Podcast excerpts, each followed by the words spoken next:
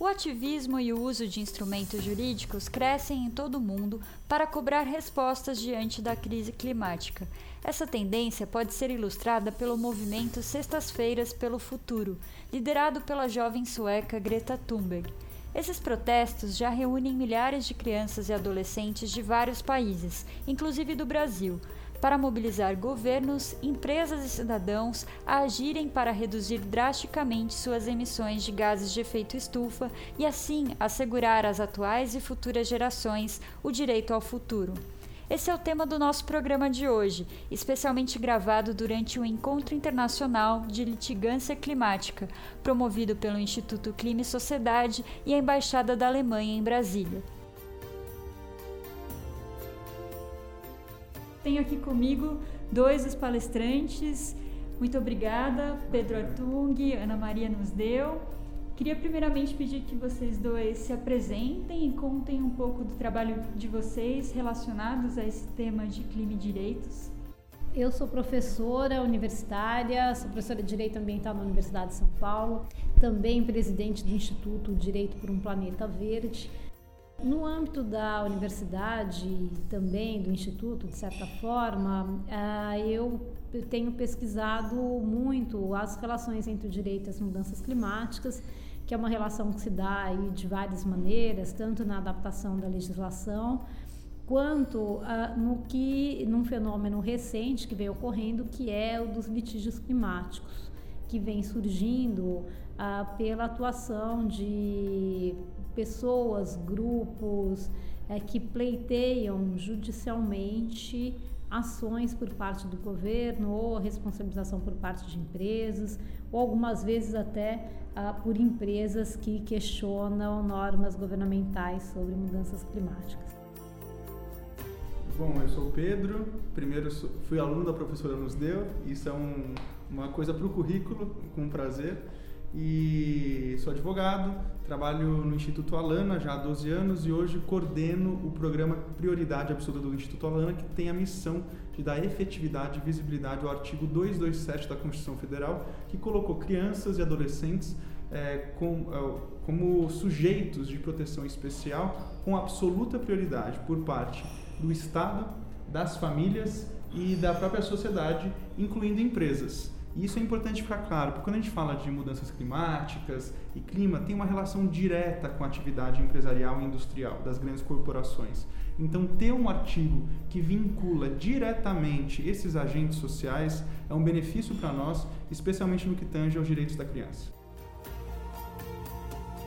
A gente ouviu hoje de muitos especialistas no assunto nesse encontro promovido pelo Instituto Clima e Sociedade e a Embaixada da Alemanha no Brasil, que essa é uma tendência crescente no mundo.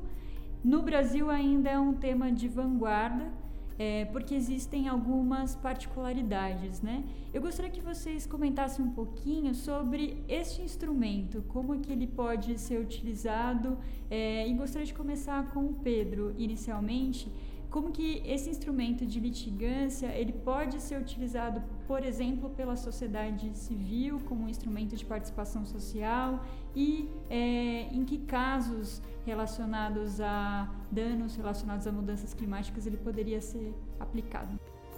Acho que tem uma pergunta anterior a essa que é qual é a finalidade do uso desse instrumento? Né? Quando a gente fala de litigância, litígio, é essa disputa dentro do direito, do, do, com o uso desse instrumento que é a ação jurídica diante das cortes, né, é, tem um objetivo específico, que é por meio do contraditório estabelecer uma, uma tutela jurisdicional, que a gente chama no direito. Né? Contudo, é só esse o instrumento que a gente pode utilizar para atingir o fim que a gente quer? É, sem dúvida, uma reflexão talvez filosófico-política é entender por que, que hoje em dia se fala tanto em, em, em é, litígio, né? Porque talvez a ineficácia né, de algumas outras de alguns outros instrumentos, até atividades do poder público, ou do poder público não, do Estado, por meio é, do executivo e do legislativo, tenha ficado mais evidente nos últimos anos. Então, o judiciário, o direito, se tornou esse espaço de articulação das demandas sociais, talvez com mais proeminência. Isso é um problema, né? Se nós temos três tradicionalmente no direito três grandes instâncias de poder e só uma delas é vista como o espaço para se buscar resposta baseada em direitos, nós temos um grande problema. Então, primeiro essa essa reflexão. E a segunda é importante trazer que não somente o litígio estratégico é um instrumento de transformação social. Talvez o nome melhor para isso seria ações jurídicas estratégicas, ou talvez até articulações no âmbito do sistema de justiça estratégicos. Então, é, temos outros instrumentos no direito. Né? O direito não é só feito de ações apesar de as ações serem o objeto central da gente estudar no processo civil, em outros é, processos constitucionais, em outros âmbitos, não somente por meio de ações nós podemos obter uma resposta por parte do sistema de justiça. Podemos obter isso por meio de negociações no âmbito pré-judicial, né? É, como, por exemplo, nos termos de ajustamento de conduta realizados pelo Ministério Público. Podemos ter também é, a discussão e a, e a evidência de alguns temas importantes de políticas públicas por meio de audiências públicas. Um caso recente em São Paulo foi a audiência pública realizada pela, pelo tema de creches.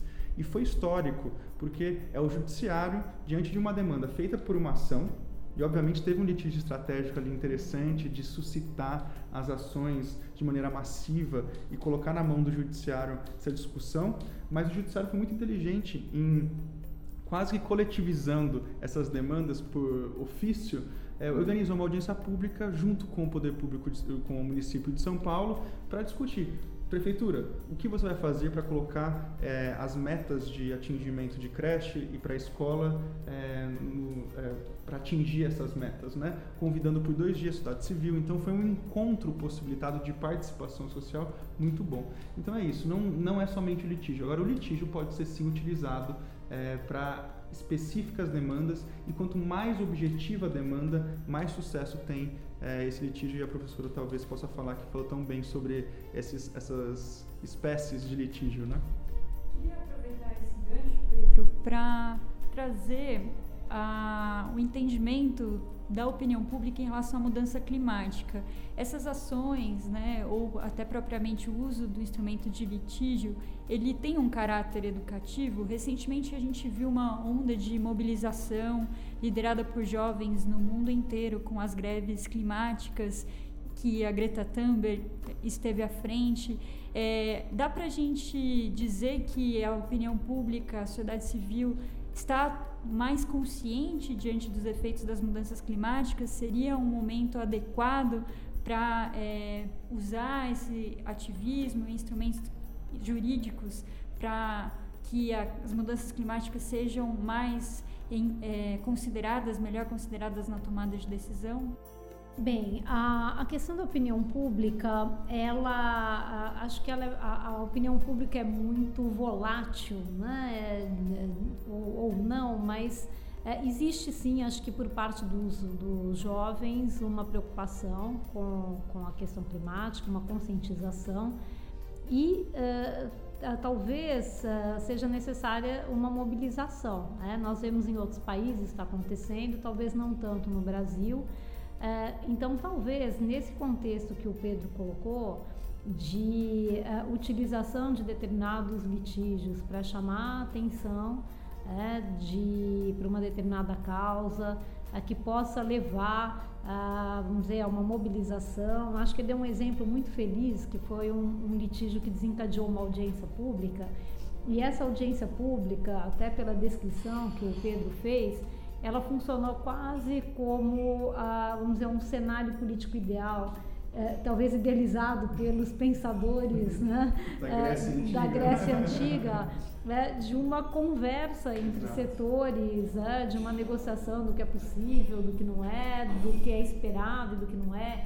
Vamos dizer, um, contextos tão difíceis, talvez seja é, até é, curioso que se precise desencadear no judiciário um espaço de debate que deveria ser é, presente no espaço político. Né?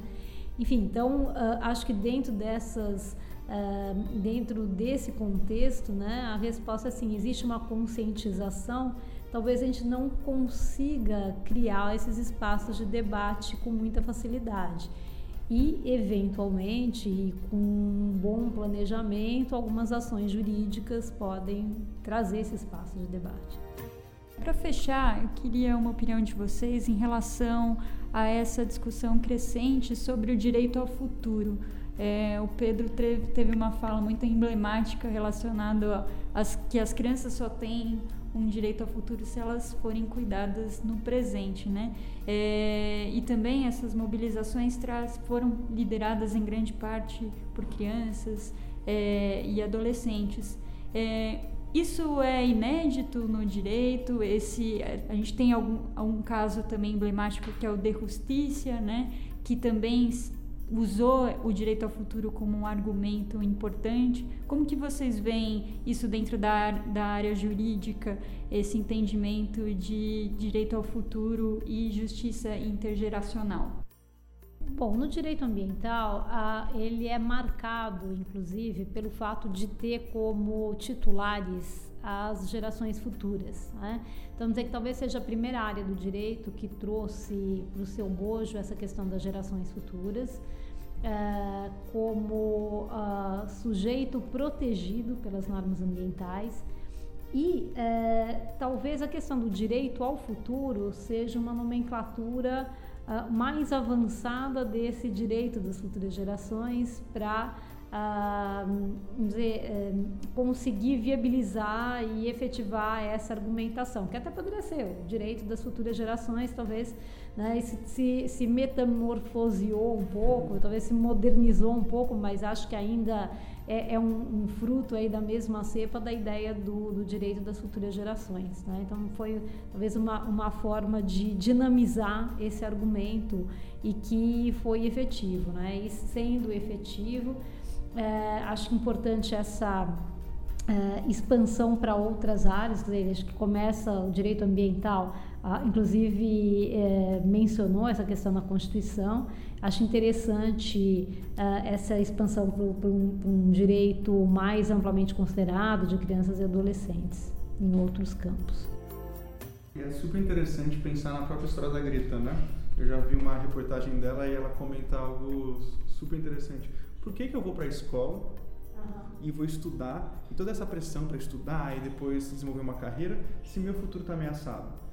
Se eu estou aprendendo, se eu aprendi que meu futuro está totalmente ameaçado pela, pela crise climática, por que eu vou per ficar perdendo meu tempo? E isso nasceu o ativismo uhum, dela sim. de ao invés é, do Fridays for Future, né, que é trocar a sexta-feira de escola pelo ativismo ambiental.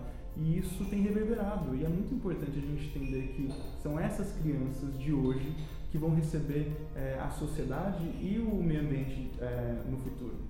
E se a gente não mudar isso agora, elas vão receber um, um, cenário muito ruim.